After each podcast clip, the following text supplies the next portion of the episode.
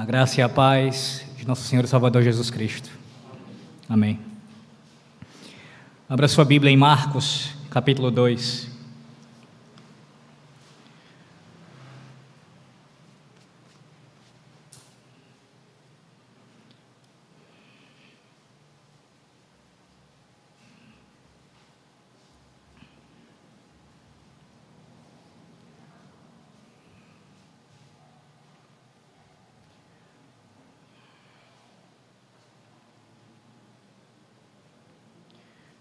Marcos capítulo 2, a partir do versículo 13.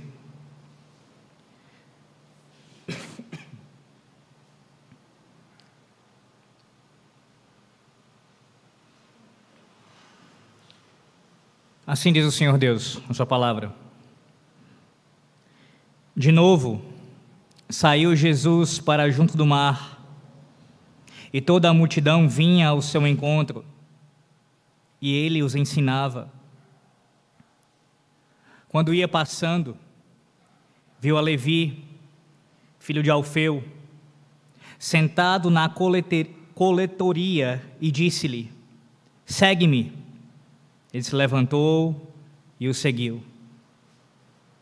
Achando-se Jesus à mesa na casa de Levi, estavam juntamente com ele e com seus discípulos muitos publicanos e pecadores, porque estes eram em grande número e também o seguiam.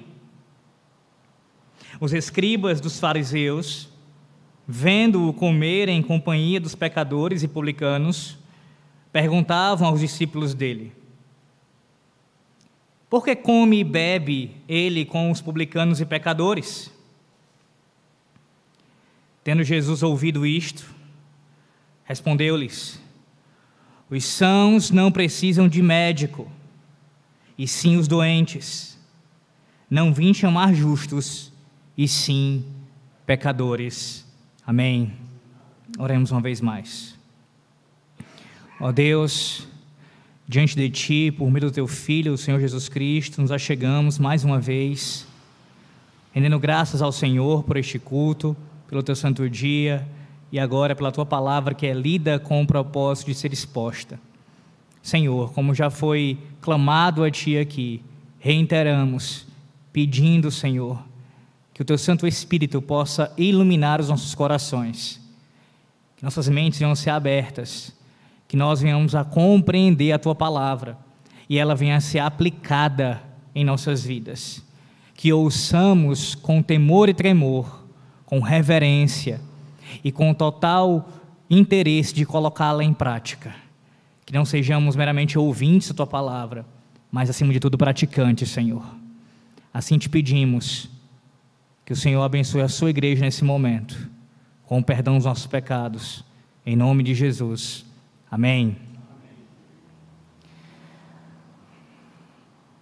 Em nossos dias, e não somente nos últimos dias, mas a gente pode falar nos últimos dois anos, nós temos enfrentado muitas dificuldades no tocante à questão da saúde, a área da saúde.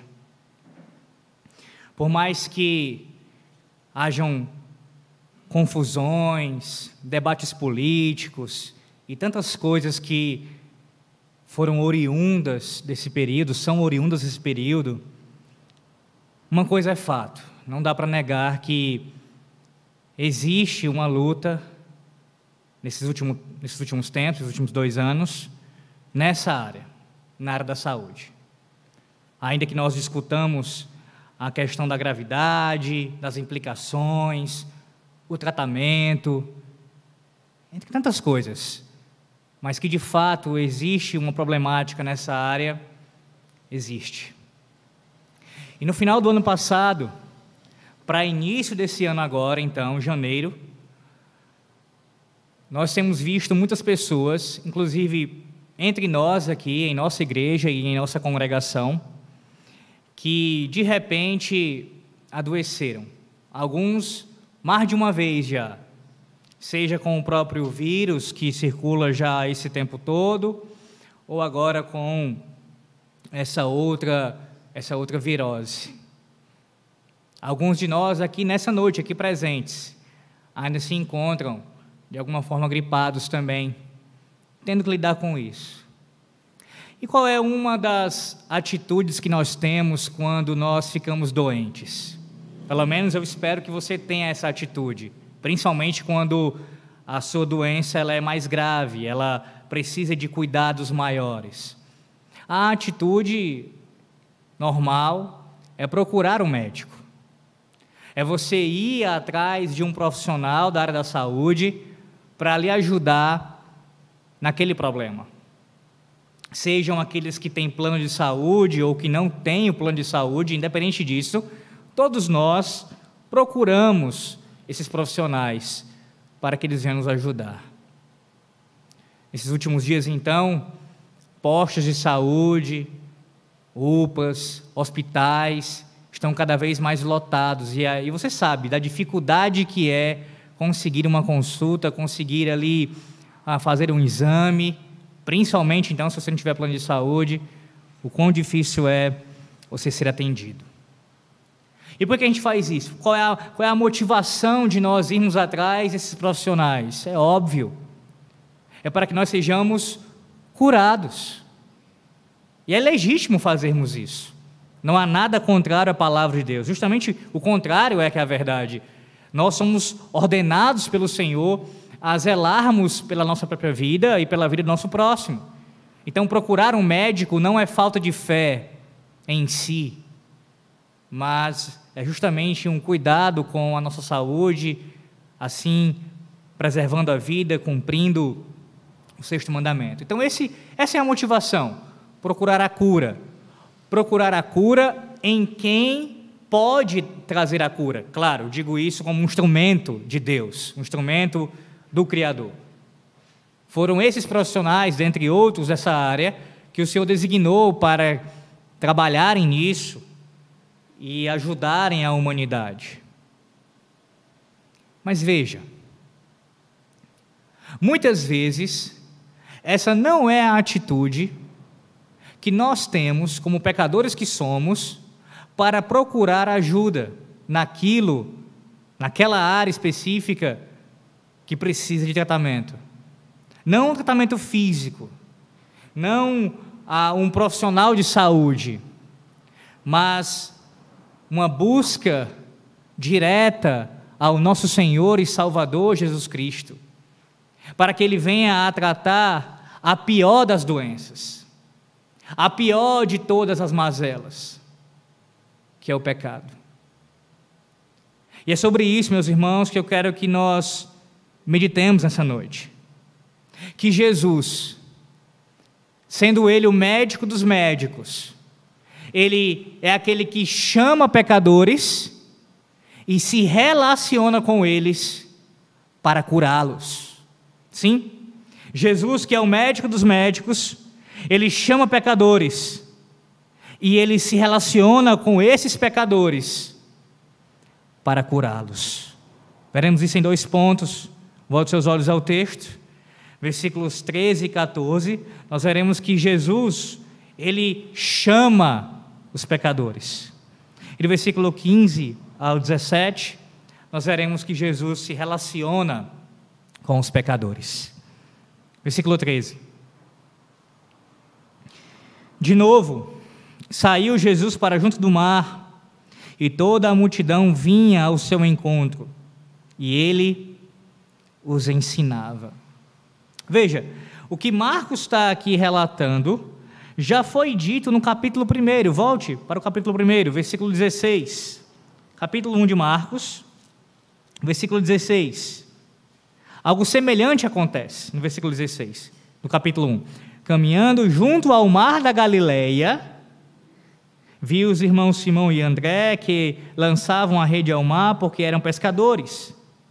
Disse-lhe Jesus: Vinde após mim, e eu vos farei pescadores de homens. Marcos aqui, ele dá essa ênfase no movimento de Jesus, no capítulo 2 agora. Ele sai de onde estava e vai para junto do mar. E além disso, note o versículo 28 do capítulo 1. Versículo 28 no capítulo 1.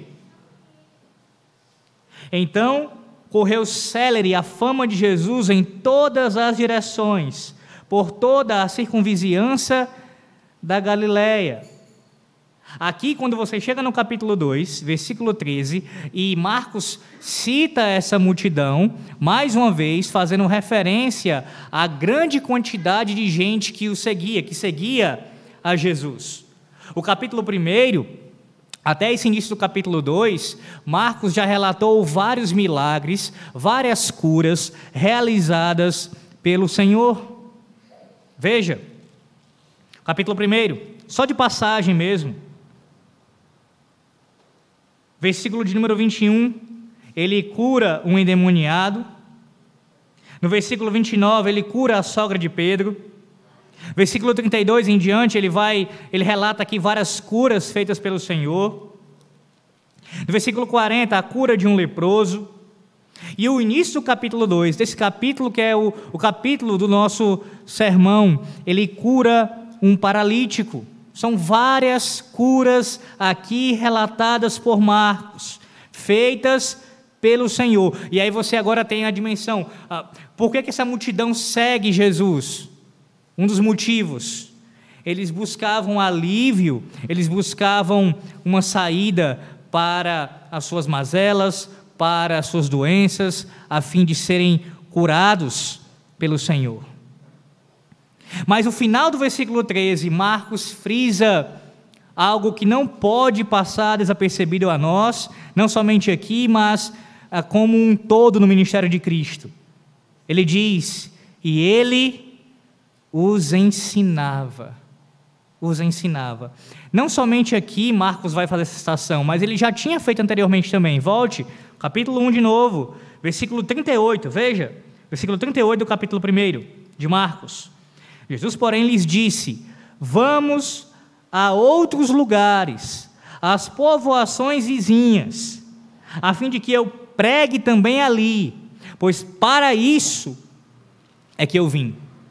Para isso é que eu vim.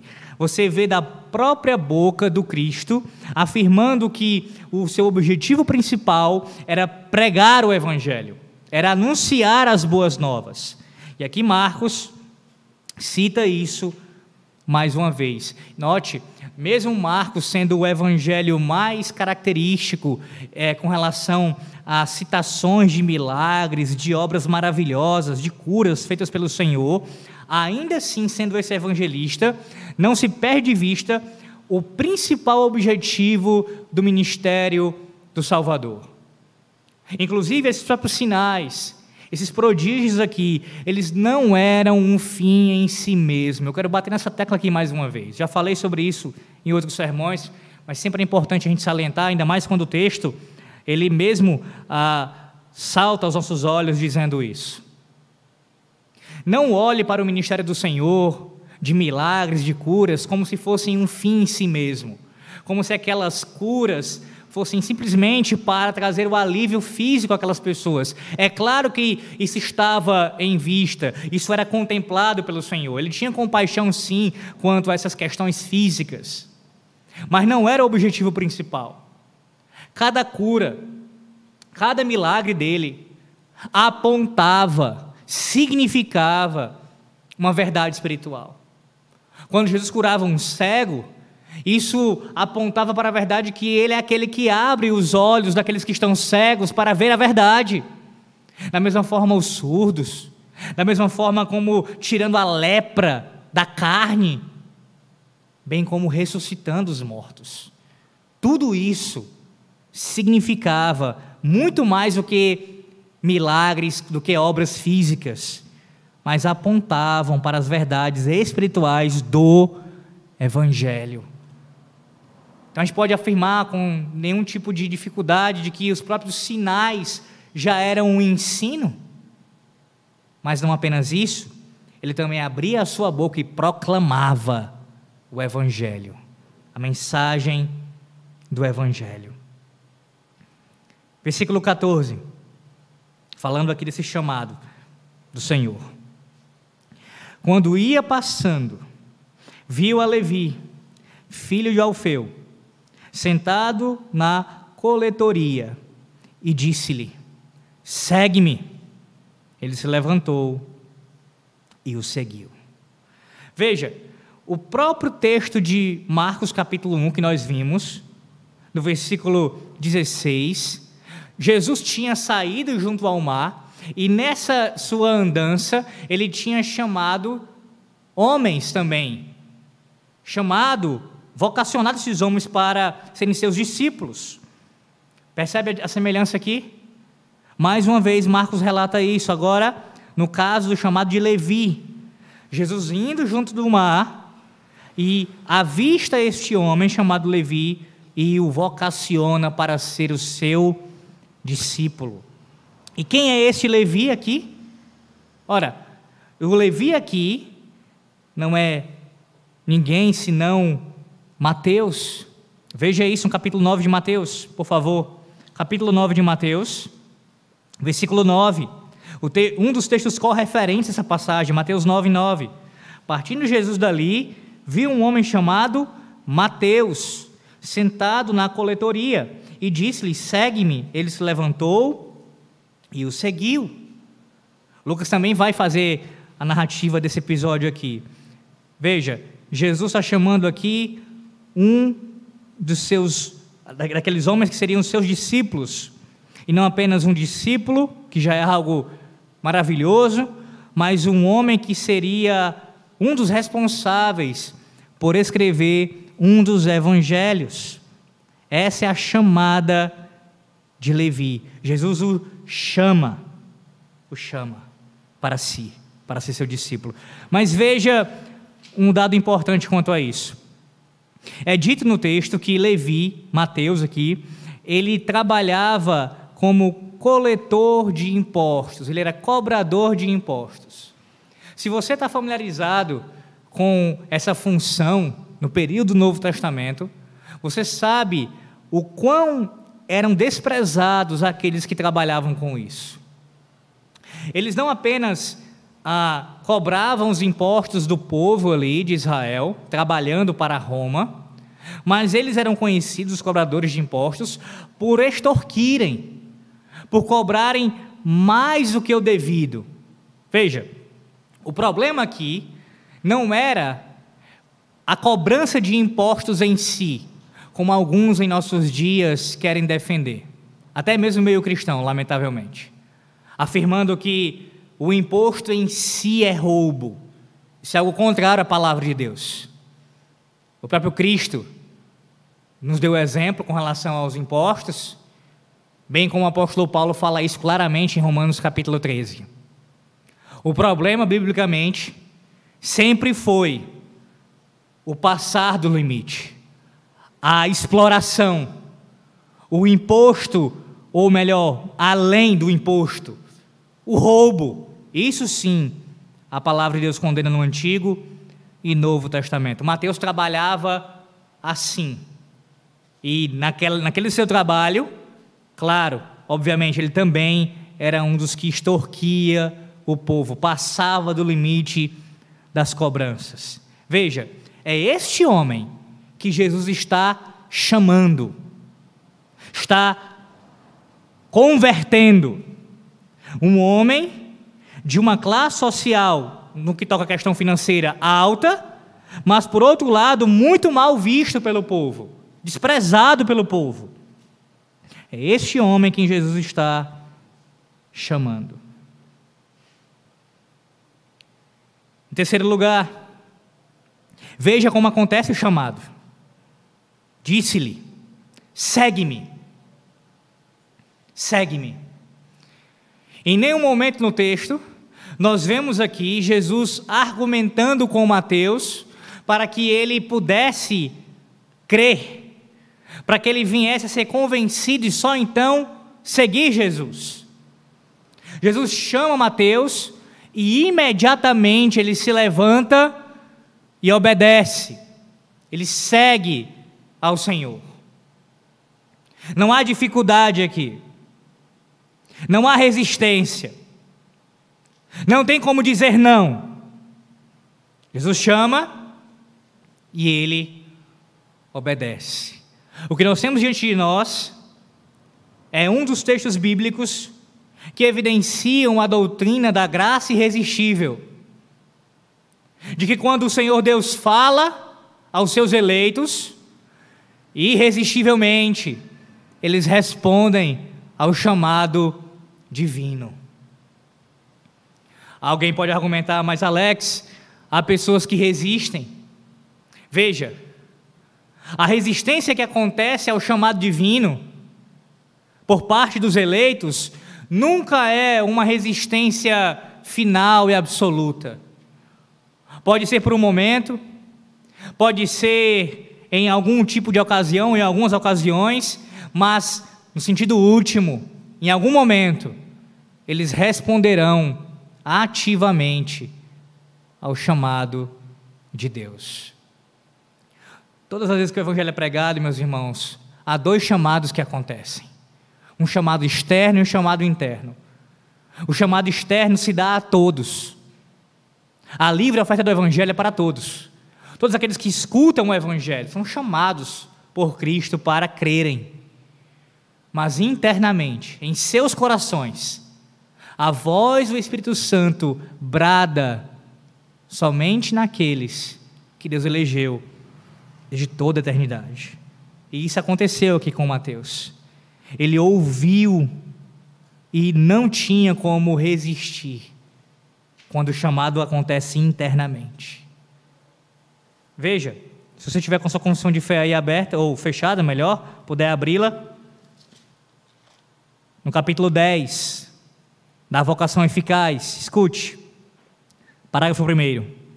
É Deus servido no tempo por Ele determinado e aceito chamar eficazmente todos aqueles que predestinou para a vida. E só estes, pela Sua palavra e pelo Seu Espírito, tirando-os daquele estado de pecado e morte em que estão por natureza e transpondo-os para a graça e salvação em Jesus Cristo. Isso Ele faz iluminando espiritualmente o entendimento deles, a fim de que compreendam as coisas de Deus para a salvação tirando-lhes o coração de pedra e dando-lhes coração de carne, renovando as suas vontades e determinando-as pela sua onipotência para aquilo que é bom e atraindo-os eficazmente a Jesus Cristo, mas de maneira que eles vão muito livremente, sendo para isso dispostos pela sua graça. Parágrafo 2. Essa vocação eficaz provém unicamente da livre e especial graça de Deus e não de qualquer coisa prevista no homem. Nessa vocação, o homem é inteiramente passivo, até que é vivificado e renovado pelo Espírito Santo, fica habilitado a corresponder a ela e a receber a graça nela oferecida e comunicada. É assim que acontece. De fato, foi o chamado eficaz de Cristo o que aconteceu na vida de Mateus transformando, regenerando, chamando para si. Mas veja que a resposta de Mateus é voluntária. Ele responde, ele é quem obedece, ele é quem se levanta e vai até Jesus e o segue como seu discípulo. Porque a graça de Deus dispõe o coração do pecador dessa forma, de tal maneira, que ele é quem responde a Deus, mas habilitado pelo seu Santo Espírito. A voz que Mateus ouviu, meus irmãos, foi a mesma voz que soou lá na eternidade e disse: haja luz. Foi a mesma voz que libertou o povo do cativeiro egípcio. Foi a mesma voz que falou para o profeta profetizar ao vale de ossos secos, sequíssimos, e deu vida àqueles, àquele vale. Foi a mesma voz que trouxe Lázaro para a vida. Foi essa voz que o salmista, no Salmo 29, diz: A voz do Senhor é poderosa. E quando ele fala, acontece. Quando ele chama, o pecador obedece. Foi isso que aconteceu com Mateus. Mas veja mais uma, um dado importante aqui acerca dessa conversão, que não está relatado no capítulo 2 de Marcos, mas em outro texto correferente. Olha para Lucas capítulo 5. Lucas capítulo 5, versículos 27 e 28. Olha o dado que Lucas vai trazer aqui da conversão de Mateus. Passadas estas coisas, saindo, viu um publicano chamado Levi, assentado na coletoria, e disse-lhe: Segue-me. Versículo 28. Ele se levantou e, deixando tudo, o seguiu. E deixando tudo, o seguiu. Ora, esse homem, que tinha posses, com certeza tinha muitos bens, por mais que Marcos não relate aqui, mas como nós sabemos, os outros evangelistas ah, muitas vezes complementam ou relatam uns dos outros. Cita aqui Lucas que Mateus deixou tudo por causa de Cristo. Tudo por causa de Cristo. Se você for ver uh, de novo, até se lembrar mesmo, um texto que a gente já leu aqui, Mateus capítulo 9, depois veja com calma em casa, 9, 9, Mateus 9, 9, você vai ver que Mateus não cita isso também. Mateus não, não cita essa informação. Falando da sua própria conversão, ele não diz que ele tinha deixado tudo por amor a Cristo. É Lucas quem vai fazer isso. E essa omissão de Mateus, ela nos ensina algo. O fato dele não relatar isso no seu evangelho. Veja o contraste de Mateus em não relatar isso com o que nós temos em nossos dias. Quando alguém fala da sua conversão, normalmente como é que a pessoa fala? Eu perdi isso, eu perdi aquilo outro, eu era assim, eu fazia aquilo. E normalmente o ar a maneira como a pessoa conta isso, parece que está se vangloriando. Como se aqueles pecados que ela cometia no passado fossem coisas boas. Ah, eu era um homem muito ah, namorador, andava com muitas mulheres. Ah, eu gastava meu dinheiro com isso e com aquilo outro. E o testemunho, na verdade, não passa de uma proclamação, de, uma, de um anúncio, de uma exaltação do pecado do passado. E o que fica no ar é, é o seguinte: eu tinha tudo e agora, por amor a Cristo, não tenho nada. Quando é justamente o contrário. Aqueles que perdem tudo por amor a Cristo, não perderam absolutamente nada comparado ao valor de Cristo comparado ao que ganharam com Cristo. Mateus não cita isso, mas Lucas, na providência de Deus, faz a citação que para nós é valiosa, para vermos que de fato ele tinha abandonado tudo, que por mais que alguém não deva se vangloriar por conta disso, pelo contrário, todavia, é fato que a conversão ao Senhor Jesus Cristo ela envolve renúncia. Ela envolve renúncia. Nem sempre a renúncia será em questão financeira, mas com certeza sempre será renúncia de pecado. Sempre. Sempre será renúncia do pecado, seja qual for o pecado, ou quais forem os pecados. A conversão a Cristo sempre resulta em renúncia do pecado.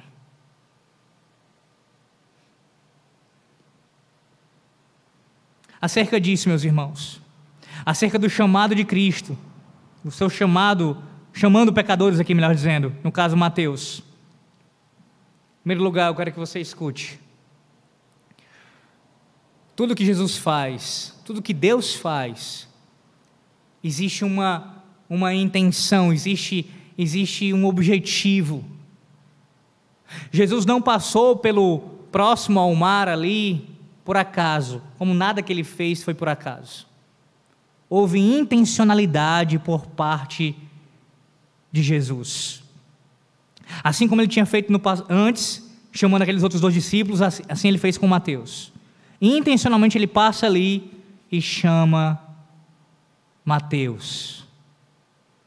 O encontro do Criador do universo com Levi não foi por acaso. E da mesma forma, não foi por acaso que você ouviu o Evangelho um dia. Não foi. Por mais que você imagine a circunstância mais estranha de como aconteceu, não foi por acaso que você ouviu o chamado de Jesus. No dia em que ele falou com você e lhe chamou e disse: segue-me.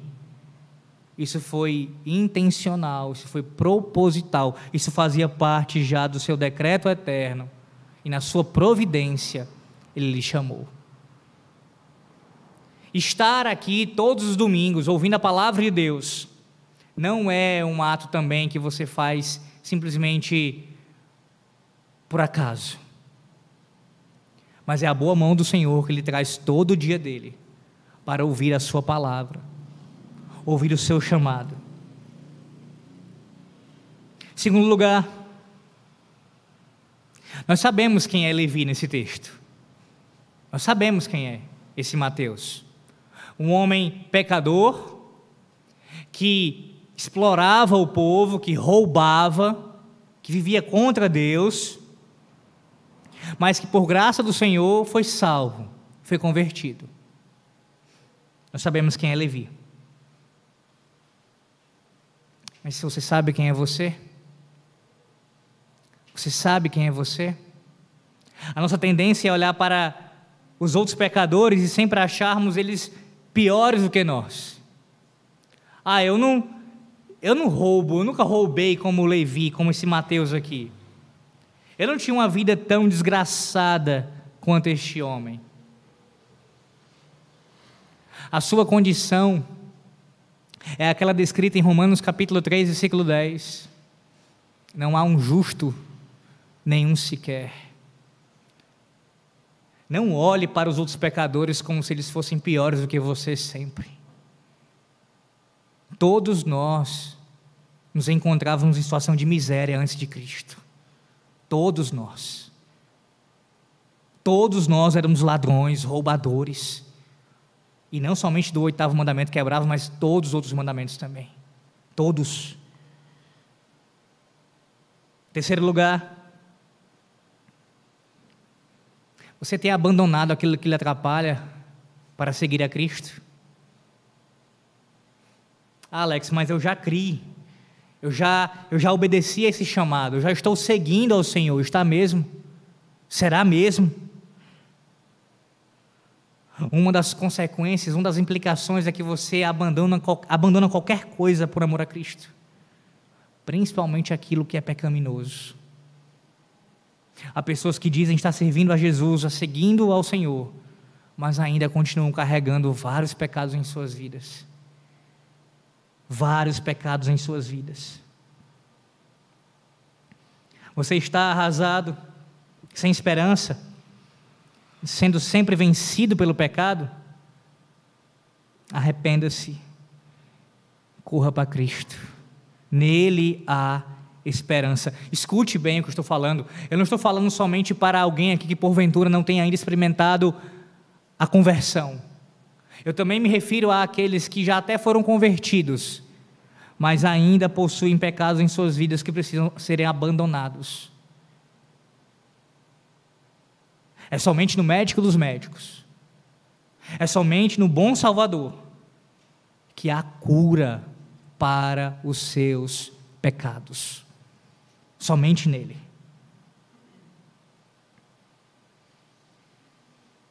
Mas Jesus, como médico dos médicos, ele não apenas chama pecadores para curá-los, ele também se relaciona com eles. Vejamos isso no versículo 15 a 17. Achando-se Jesus à mesa na casa de Levi, estavam juntamente com ele e com seus discípulos muitos publicanos e pecadores, porque estes eram em grande número e também o seguiam. Os escribas dos fariseus Vendo-o comer em companhia dos pecadores e publicanos, perguntavam aos discípulos dele: Por que come e bebe ele com os publicanos e pecadores. Tendo Jesus ouvido isto, respondeu-lhes: Os sãos não precisam de médico, e sim os doentes. Não vim chamar justos, e sim pecadores. Veja agora o que nós temos aqui. Marcos nos relata que após Levi ouvir o chamado do Senhor, ele, com gratidão em seu coração, convida Jesus e os seus discípulos para ir até a sua casa e ali oferecer um banquete ao Senhor. É isso que está acontecendo aqui. Levi está reagindo com gratidão à salvação. E por isso ele chama Jesus. E não apenas isso, não apenas é, um, é uma, uma comida em oferecimento ali em gratidão ao Senhor, mas também é uma oportunidade para que a casa dele, a casa de Levi, fosse um berço para outras conversões, para outros novos nascimentos. Levi está fazendo isso aqui, dando a oportunidade para que outros pudessem ouvir a palavra da salvação e crer no Senhor, assim como ele. Veja que Levi, apesar de ser convertido agora, ele não rompe os seus relacionamentos antigos abruptamente com aqueles pecadores. Pelo contrário, ele lhes oferece o Evangelho, chamando-os para sua casa ali, abrindo as portas para que eles também pudessem ter a mesma oportunidade que ele teve, experimentar a salvação.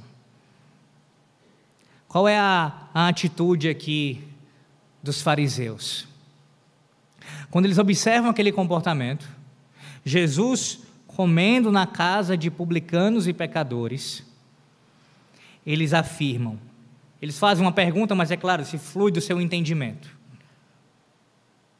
Eles estão dizendo o seguinte: para os discípulos de Jesus, como é que vocês podem seguir a um mestre desse, que não se separa dos pecadores, mas que anda com eles e que come juntamente com esses pecadores. Veja que comer ali, naquela cultura especialmente, era um símbolo, um ato de, de comunhão, de proximidade. Eles estão aqui escandalizados.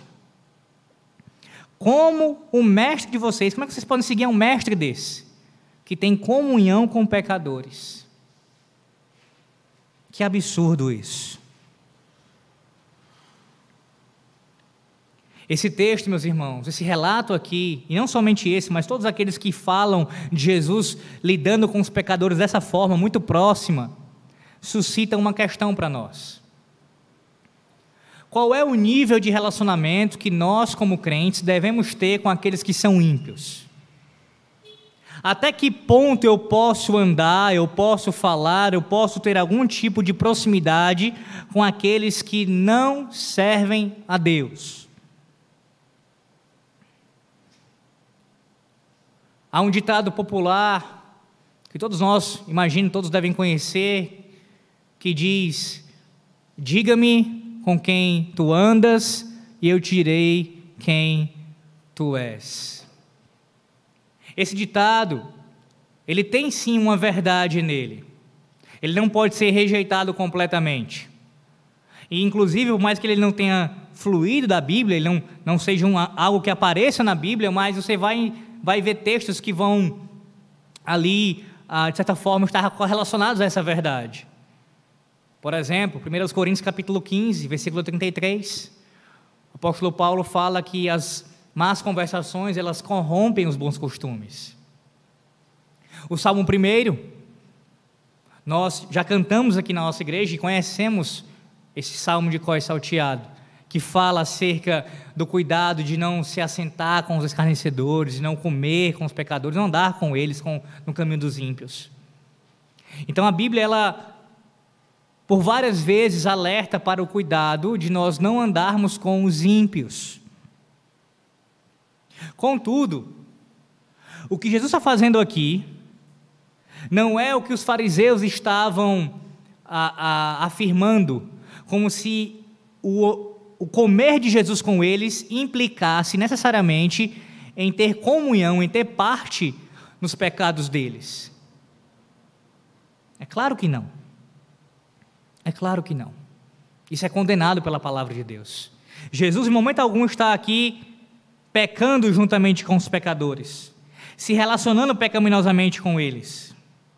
Não é isso que o texto está nos dizendo, apesar da fala dos fariseus. Mas, Alex, então qual é o sentido? Ora, para ele, o Filho de Deus, salvar pecadores, ele necessitou se relacionar com pecadores. Começando pela encarnação, meus irmãos. Isso é o, o começo da humilhação. Deus eterno, habitando em Sua glória, vem a esse mundo, se fez homem, se humilhou. Esse ato já de encarnação já é uma grande humilhação. Deus se fazer homem. Outro ato que nós percebemos Jesus se relacionando, se identificando com os pecadores, porque ele seria o mediador deles. É quando ele é batizado por João Batista. Ele não precisava ser batizado, mas ele recebe o batismo para cumprir toda a justiça, para que a lei fosse cumprida. Mais uma vez, ele se identificando com os pecadores, não no sentido de eu vou pecar igual a eles, não é isso. Mas ele precisava se relacionar com os pecadores nesse sentido de ser identificado com eles. É isso que o texto está nos dizendo aqui. Mas por mais que esse texto aqui não condene qualquer relacionamento com, com ímpios, isso não significa que qualquer relacionamento com o ímpio é lícito, biblicamente falando. Deixa eu colocar em outras palavras. Não é porque a Bíblia não condena todo relacionamento com o ímpio que ela aprova todo relacionamento com o ímpio. Um exemplo disso é o casamento. Só pode haver casamento de crente com outro crente. Casamento com descrente é quebra da aliança. É casamento misto, é pecado contra Deus.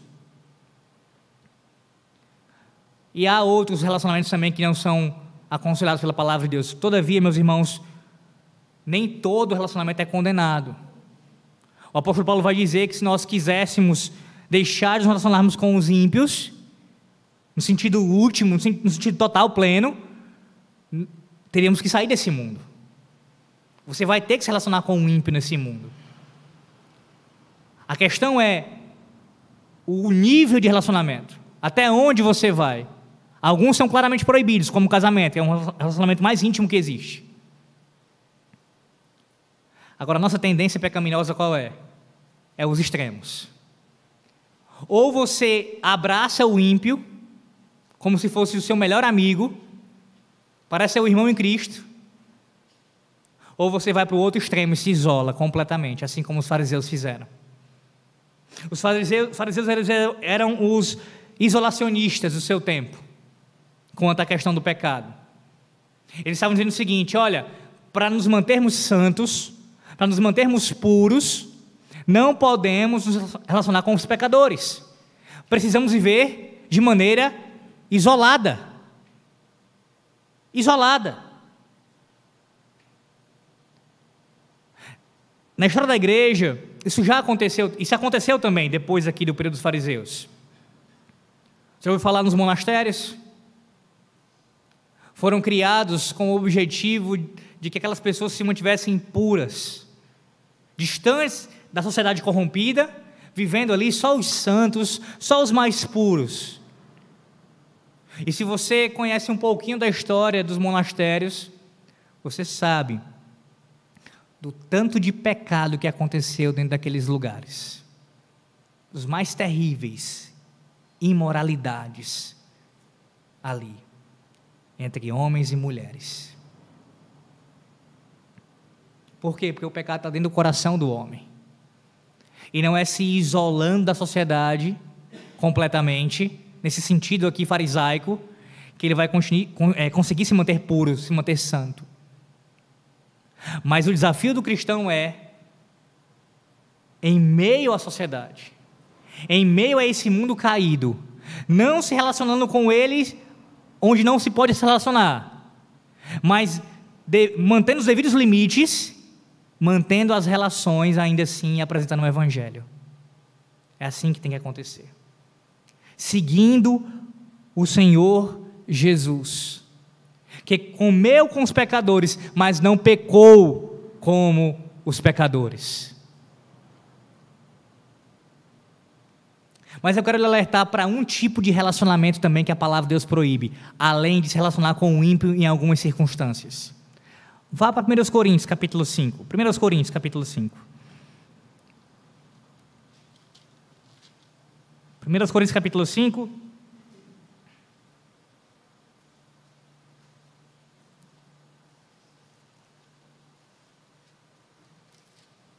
Versículo 9. Já em carta vos escrevi que não vos associeis com os impuros. Refiro-me com isto não propriamente aos impuros deste mundo, veja, que eu acabei de falar, ou os avarentos, ou roubadores, ou idólatras, pois neste caso terias de sair do mundo. Ou seja, você vai ter que se relacionar com os ímpios, há algum nível de relacionamento que você precisa ter com eles. Não íntimo demais, mas tendo os limites ali, você precisa se relacionar. Só que o apóstolo Paulo vai alertar para um relacionamento que é proibido pela palavra de Deus. Mas agora vos escrevo que não vos associeis com alguém que, dizendo-se irmão, for impuro, ou avarento, ou idólatra, ou maldizente, ou beberrão, ou roubador. Com esse tal, nem ainda com mais. A Bíblia proíbe que nós, como crentes, nos relacionemos com falsos irmãos. Eu vou ser claro quanto a isso, mais claro ainda. Se você conhece alguém que professa a fé, professa a fé, diz que é cristão, já recebeu o batismo, é membro de uma igreja, enfim, mas a vida dele não condiz com o evangelho, mas ele se enquadra em qualquer um desses pecados aqui ou outros, porque a lista não é exaustiva, e não se arrepende, realmente é alguém que é hipócrita, que só tem a vida de aparência. Por favor, não confunda se relacionar com qualquer crente, porque qualquer crente vai pecar, vai cometer erros e até em algumas circunstâncias pode cometer um pecado grave. Estou falando de alguém que é hipócrita, que aparenta ser cristão, mas é totalmente diferente daquilo. Pois bem, a Bíblia nos proíbe de nos relacionarmos com esse tipo de pessoa. Nos proíbe.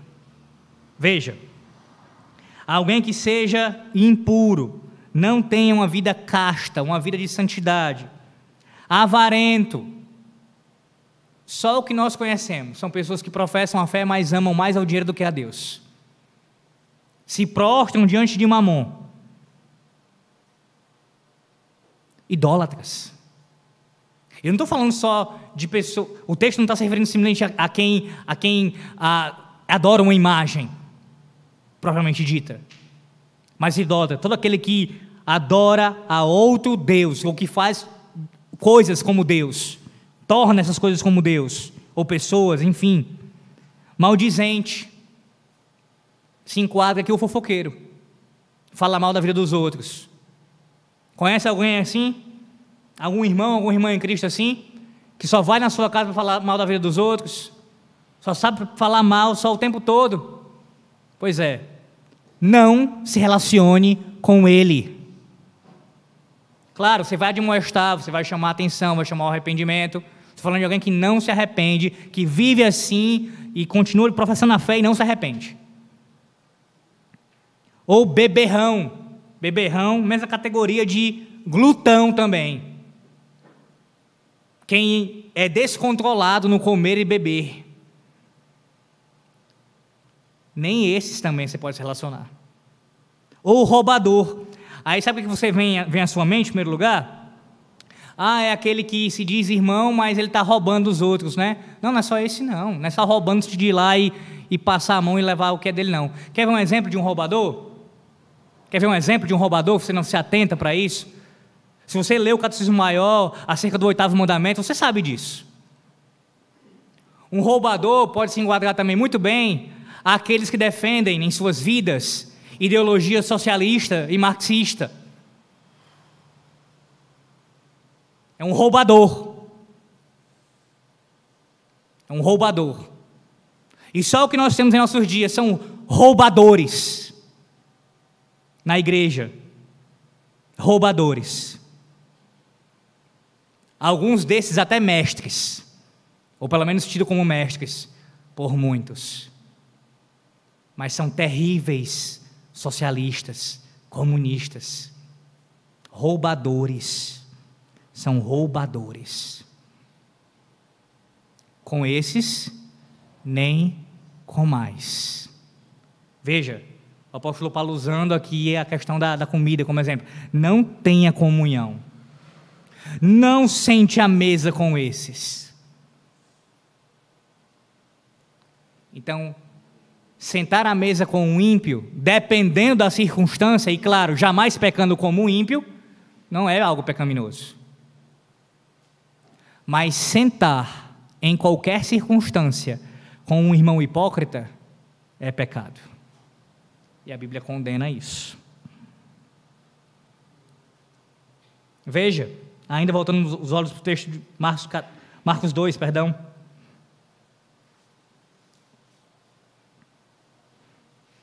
Olha a atitude dos fariseus, que nós já citamos aqui. Mas eu quero que você veja com mais detalhes. Eles não vão até Jesus, eles vão covardemente questionar os discípulos. Essa é, é uma característica do hipócrita, do fariseu. Ele não tem coragem de, de lidar com o Senhor face a face.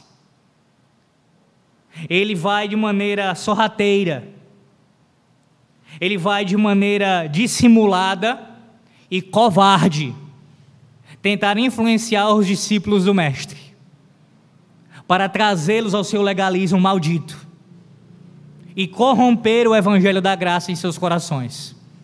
É isso que eles fazem. São lobos, são falsos mestres, falsos profetas, covardes, que não encaram o Senhor face a face. E qual é o argumento? Como já citamos, Jesus está comendo com eles, logo Jesus está pecando porque está se relacionando com os pecadores. Há algumas semanas eu dei uma aula aqui de escola bíblica, os irmãos estavam aqui vão lembrar, que nós vimos que uma das coisas que os fariseus fizeram no seu tempo foi a, a criar leis para protegerem a lei de Deus. A ilustração é a seguinte: é de, de uma cerca. Assim como as pessoas colocam cerca ao redor das suas casas para se protegerem, os fariseus colocaram cercas ao redor da palavra de Deus para que não houvesse nem o perigo de alguém quebrar o mandamento. Então a pessoa, antes de chegar no mandamento, ela tem a cerca de proteção que a impede de chegar a quebrar o mandamento. Nós vimos isso daqui há algumas semanas com relação ao dia do Senhor. Eles criaram, eles inventaram várias leis, várias leis, legalistas mesmo, para que ah, o dia do Senhor não fosse quebrado. E aí você vai ver que ah, em algum desses encontros, eles repreendem o Senhor, eles querem repreender o Senhor juntamente com seus discípulos por estarem supostamente quebrando a guarda do Shabat. Quando na verdade, Jesus e os discípulos nunca quebraram a lei do Senhor. Nunca quebraram. Os discípulos quebraram, obviamente, como pecadores que eram, mas eu digo naquele contexto, não quebraram o quarto mandamento. Eles não ah, tinham desobedecido a, nenhuma, a nenhum princípio do Antigo Testamento. O que eles estavam desobedecendo eram as leis farisaicas a essas cercas de proteção. A essas cercas, Jesus quebrou mesmo. E não somente com relação ao quarto mandamento, mas também nesse contexto aqui.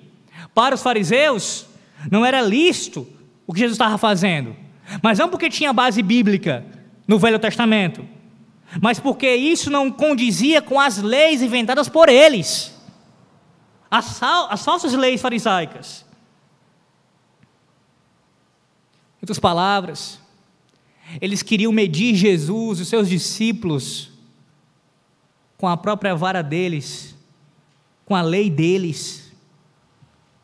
E uma vez Jesus não se, condicionava, não se condicionava à lei deles, eles imputavam pecado a Jesus e aos seus discípulos. Outra característica do fariseu, do legalista. O fariseu não é aquele que tem zelo pela lei de Deus em si, como se isso fosse um farisaísmo, como nós temos ouvido em nossos dias. Muitos sendo acusados de farisaísmo porque defendem a lei do Senhor, a guarda do decálogo, não para ser salvos, mas como gratidão a Deus e santificação. Não, não é fariseu defender o decálogo, defender a lei do Senhor, ter zelo por isso. Fariseu é acrescentar leis humanas a essa lei divina santa e colocar como mesma autoridade que essa lei e acusar os outros de estar quebrando essa lei como se fosse quebrando a lei de Deus, anulando, como disse Jesus, os mandamentos de Deus em prol dos mandamentos humanos inventados por homens. E isso é farisaísmo. E isso é condenado por Cristo. Ele condena esse legalismo dos fariseus. Não era pecado o que Jesus estava fazendo, seus discípulos. Não era. Assim como não é pecado que nós nos relacionemos com pessoas ímpias nesse mundo. Em si. Em si. Por outro lado, há muitos que usam esse texto aqui para defender todo tipo de prática em nossos dias, justificando assim a relação com o ímpio. Quer ver um exemplo disso? Em nossos dias surgiu ou surgiram igrejas que são a gosto do freguês. Existe uma igreja, uma denominação que ela é conhecida por ser, ter um foco evangelístico nos surfistas. E para isso, o que, é que, que, é que se faz? Troca-se o púlpito, muda-se as roupas, ou se adequa àquele estilo de vida, e tudo é focado, tudo é voltado para este grupo específico, com o objetivo de alcançá-los. Da mesma forma, é a igreja dos roqueiros. Você vai ter ali um pastor que é roqueiro, membros roqueiros, um culto que vai ter um ambiente que vai lembrar ali um show de rock. Qual é a justificativa? Porque nós precisamos conversar com os pecadores. Nós precisamos nos relacionar com os pecadores. A gente precisa comer com os pecadores. E aí a gente vai lá e se adequa aos pecadores. Alguns não são tão consistentes. Outros chegam a ser mais consistentes. Se isso é justificativa para se fazer uma igreja para um grupo específico, então qual é o problema de existir uma comunidade de refúgio em São Paulo, cuja líder é a Lana Holder, a ex-lésbica que depois voltou a ser lésbica de novo e vive de maneira dissoluta com outra mulher? Há ali uma denominação que privilegia um grupo específico, estigmatizado da sociedade. Porque esse é o argumento. Está vendo? Jesus cuidou dos publicanos, dos pecadores, daqueles que estavam à parte da sociedade. A gente também tem que cuidar desses. E aí se faz uma denominação, uma igreja para, no caso, uma falsa igreja para homossexuais e lésbicas. Não, o texto não dá base para isso. Não é todo tipo de relação que é proposta aqui, mais uma vez, irmãos, que é permitido aqui. Jesus pregou o evangelho àqueles pecadores sem se moldar a eles. Sem se moldar a eles. Isso não pode acontecer. Precisamos pregar o evangelho fielmente, anunciar as boas novas de Cristo, sem nos adequarmos ao que os pecadores fazem. Versículo 17, para nós encerrarmos. Olha a resposta de Jesus aos fariseus. Tendo Jesus ouvido isto, respondeu-lhes: Os sãos não precisam de médico, e sim os doentes. Não vim chamar justos, e sim pecadores. É bom explicar também o que o texto não diz antes de dizer o que ele diz. Aqui Jesus não está dizendo, não está dizendo que os fariseus não precisavam de médico. Olha, eles já estão puros, eles já estão justificados, não precisam de médico, estão sarados. Só esses pecadores aqui miseráveis precisam de, de médico. Não, não é isso que está dizendo. Mas está dizendo que aqueles que reconhecem a sua doença, aqueles que sabem que necessitam de cura, que precisam de um médico, é para esses que Jesus veio. Os fariseus se arrogavam como pessoas que não precisavam de médico, não precisavam se arrepender, não precisavam crer.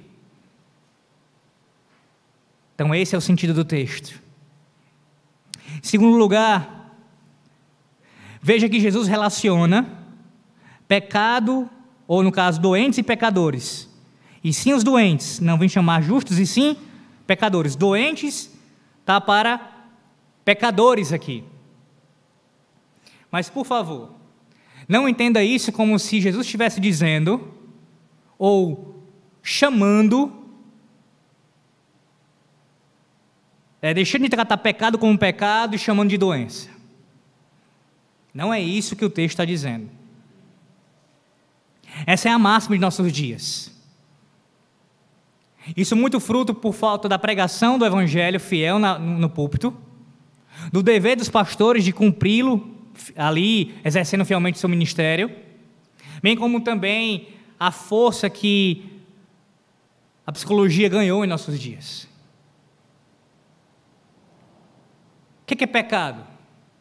A Bíblia diz que pecado é a transgressão da lei. Contudo, em nossos dias, tem sido chamado de doença aquilo que a Bíblia chama de pecado.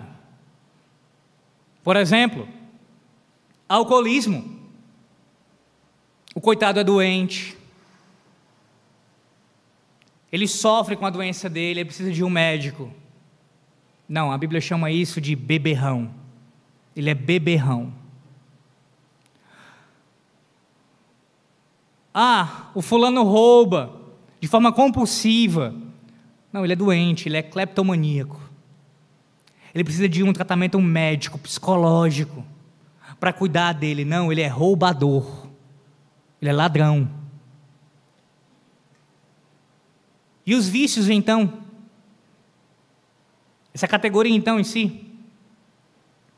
Ah, o fulano é viciado nisso, é viciado naquilo, ele precisa de tratamento médico, precisa de cuidado. Veja, eu não estou falando aqui em momento nenhum que muitos desses pecados não trazem problemas físicos também. O que eu estou afirmando aqui é que nós não podemos chamar de doença, meramente doença, aquilo que a Bíblia chama de pecado. Quer ver um outro exemplo bem claro em nossos dias? Ansiedade. Mateus capítulo 6. Jesus trata a ansiedade pelo nome, é pecado. O ansioso não confia na providência de Deus. O ansioso não descansa em Deus. O ansioso não, não deposita sua fé no Deus soberano. Ele simplesmente se precipita e age pecaminosamente no seu coração, achando que as coisas não vão dar certo, que vão falhar, enfim. Quando Jesus chama a atenção dos ansiosos, repreende o pecado deles e manda que confiem no Pai, no Pai Celeste que tem cuidado deles. A gente tem que parar de ser influenciado por, por esses livros como do, do DSM, né, diagnóstico, que fala diagnóstico, de transtornos mentais, e ouvir o que a palavra de Deus diz sobre isso. A Bíblia chama de pecado essas coisas. Pecado. E como é que se trata o pecado? Com o médico dos médicos. Jesus, ele curou várias enfermidades, como nós citamos aqui. Mas nesse momento, ele está falando o seguinte: a pior das enfermidades, a pior das doenças, aí nesse sentido o pecado é chamado de, de, de doença, nesse sentido, uma figura. é o pecado do homem. Essa é a pior doença que possa existir. E para essa doença, mesmo eu me levantei para tratar, para curar. Ainda que ele tenha tratado de outras doenças. Deixa eu colocar em termos mais diretos para você. Ainda que o Senhor, em nossos dias, venha atender alguma oração sua para lhe curar de uma doença, a principal doença que ele se dispõe a curar, a tratar dos seus filhos, é o pecado. É o pecado. O Deus que cura pessoas fisicamente é um Senhor. O Senhor não designou os médicos deste mundo para cuidar da sua alma. Não foram os médicos levantados para cuidar das nossas almas. Mas o próprio Cristo faz isso. Aí você contra-argumenta, mas Alex, Jesus não está aqui fisicamente, mas ele deixou os seus médicos para cuidar da alma. Mas você acabou de falar, Alex, nós não devemos procurar os médicos, não esses médicos, quando se trata de questões espirituais, mas os médicos que os puritanos chamavam, os médicos da alma, os doutores da alma, os ministros do evangelho e dos sacramentos. Deus levantou os pastores e a ilustração dos puritanos é a seguinte: assim como um médico, ele pega a sua maleta e ele olha a doença daquele seu paciente e tira o remédio adequado para tratar daquela doença, assim são os pastores fiéis, que abrem as Sagradas Escrituras e ali vão tirar os textos, ou vão expor os textos que vão tratar dos pecados específicos dos seus, das suas ovelhas. Deus levantou os seus pastores para fazer isso. Assim como você não vai recorrer ao pastor, se, você estiver tendo um, um, ataque cardíaco, a não ser, é claro, se você for dar uma carona, você morando perto dele, mas eu digo, ah, o pastor vai me tratar aqui do meu problema físico, vai, vai tratar do meu coração, vai... não, não vai fazer isso. Você vai procurar um médico, aquele que Deus designou para isso. Da mesma forma, se o problema é na sua alma, se o problema é espiritual, você não deve procurar um médico. Não é esses médicos, mas os doutores da alma, aos pastores. Por meio deles, Cristo cura os nossos pecados. Eu quero ser mais claro quanto a isso, ainda enfatizar mais um pouco. Você precisa entender que há doenças Veja, como figura do pecado. Há doenças que você possui, há pecados que você possui, que você não vai conseguir tratar sozinho. A semelhança de uma leve dor de cabeça que muitas vezes a gente se medica e vai lá, toma um remedinho e resolve. Você acha que pode fazer isso com qualquer tipo de pecado? Não. Há pecados que são mais graves ainda e que você precisa de auxílio, de ajuda dos doutores da alma. Não, isso não significa catolicismo romano, como se você não pudesse ser ouvido por Deus a parte de um sacerdote, é claro que você pode, mas significa que Deus mesmo usa eles como instrumentos, os seus ministros, para tratar alguns casos específicos. Você precisa deles. Por isso que é uma loucura viver de forma desegrejada. Não só por isso, mas também por isso. Porque não tem tratamento médico para a alma. Não tem acompanhamento. Não tem, não tem ali uma, uma, uma liderança que venha a estar tá é, lhe guiando e dando ali os suprimentos que você precisa para a sua alma. Não tem. É loucura andar à parte da igreja de Cristo, andar a parte daqueles que Deus levantou para cuidar de nossas almas. Concluímos, meus irmãos, lembrando que Jesus, que é o médico dos médicos, ele chama pecadores de maneira eficaz, de maneira irresistível, e ele também se relaciona com eles. Hoje, o fato de você estar aqui no culto solene, adorando ao Senhor por meio de Cristo, é uma demonstração do relacionamento que Deus tem com você que é pecador, tratando a sua alma em mais uma noite, em mais um culto. E eu pergunto a você: de que maneira, em primeiro lugar, os seus relacionamentos expressam o caráter de Cristo? Você é alguém que se relaciona com os ímpios lá fora de forma indiscriminada? Você é alguém que se relaciona com os ímpios lá fora de maneira sem limites? Não, eu tenho que levar o evangelho aos perdidos, então você vai e anda com eles para onde eles vão. Ah, para eu evangelizar uma prostituta, eu tenho que entrar no prostíbulo. Ah, para eu andar com. Para evangelizar alguém que anda com droga, eu tenho que ir lá onde ele está tomando droga e sentar lá com ele, no meio da droga. De que maneira o seu relacionamento expressa Cristo? Seus relacionamentos lá fora expressam Cristo, o caráter de Cristo.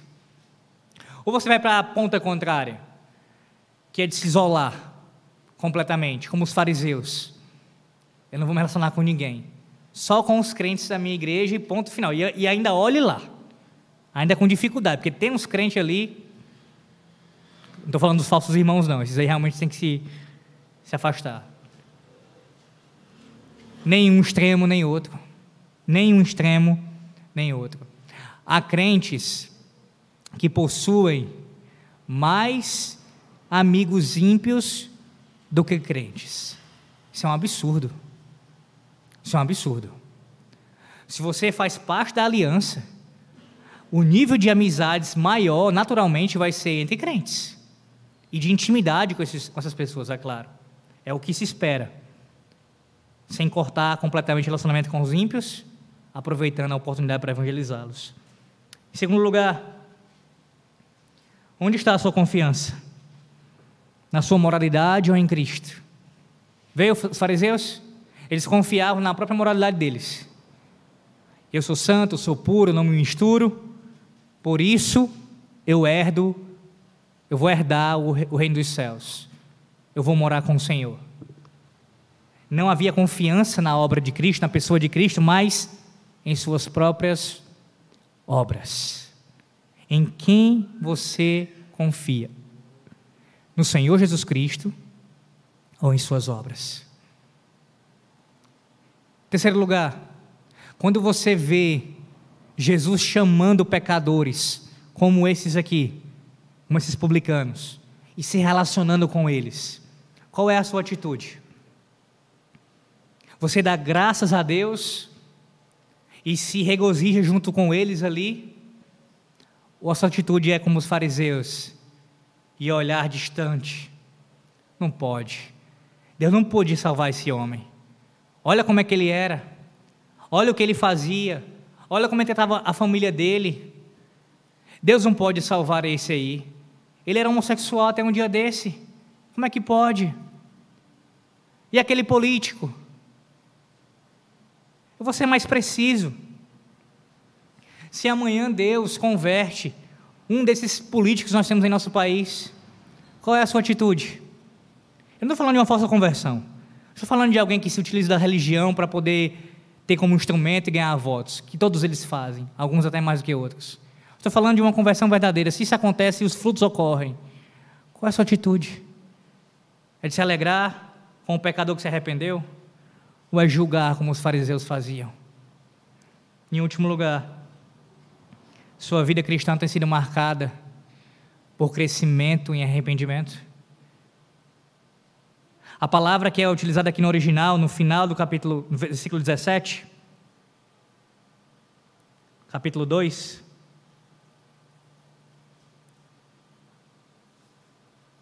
é de arrependimento. Eles deveriam, os pecadores deveriam se arrepender e crer no Senhor. Só que o arrependimento, meus irmãos, não acontece uma única vez na vida. É claro que acontece no sentido da conversão. A conversão ocorre e esse arrependimento para a conversão, para a salvação, é uma vez só. Mas depois de salvos, nós continuamos nos arrependendo de cada pecado que cometemos contra o Senhor e contra o nosso próximo. Por isso eu pergunto a você: a sua vida tem sido marcada por arrependimento frequente diante de Deus? Que o Senhor Deus nos ajude a agirmos aqui como discípulos que seguem a Cristo. Ouve a sua voz, obedece imediatamente ao que ele diz, se arrependem de seus pecados e caminham com ele, longe do farisaísmo, longe do, do legalismo, mas também buscando a santidade sempre, como santo é o nosso Senhor. Oremos uma vez mais. Ó oh Deus, nós te rendemos graças pela tua palavra, que falou nossos corações. A tua graça manifesta, chamando pecadores ao arrependimento, convertendo seus corações, mudando a disposição, fazendo agora amar ao Senhor e aborrecer o pecado. Obrigado, Senhor, porque um dia o Senhor fez isso em nós um dia o Senhor nos chamou assim como chamou Levi. Nos trouxe para si mesmo. Nos fez abandonar aquela vida maldita. E agora podemos caminhar com o Senhor. Obrigado por isso. Oramos a Ti, Senhor Deus, pedindo que se alguém porventura se encontra aqui e não ainda conheceu ao Senhor, que através do Evangelho possa crer em Ti e se arrepender dos seus pecados. E nós que já professamos a fé, estamos em Cristo, que continuemos, ó Deus, perseverando, trilhando o caminho da santidade, nos relacionando com outros pecadores, mas de maneira santa, temente a Ti e atraindo-os a Cristo. Nos preserva, ó Deus, nesse mundo que tanto nos assola nos dá a graça de ficarmos firmes em Cristo. Assim oramos, ó Deus, em nome de Jesus. Amém.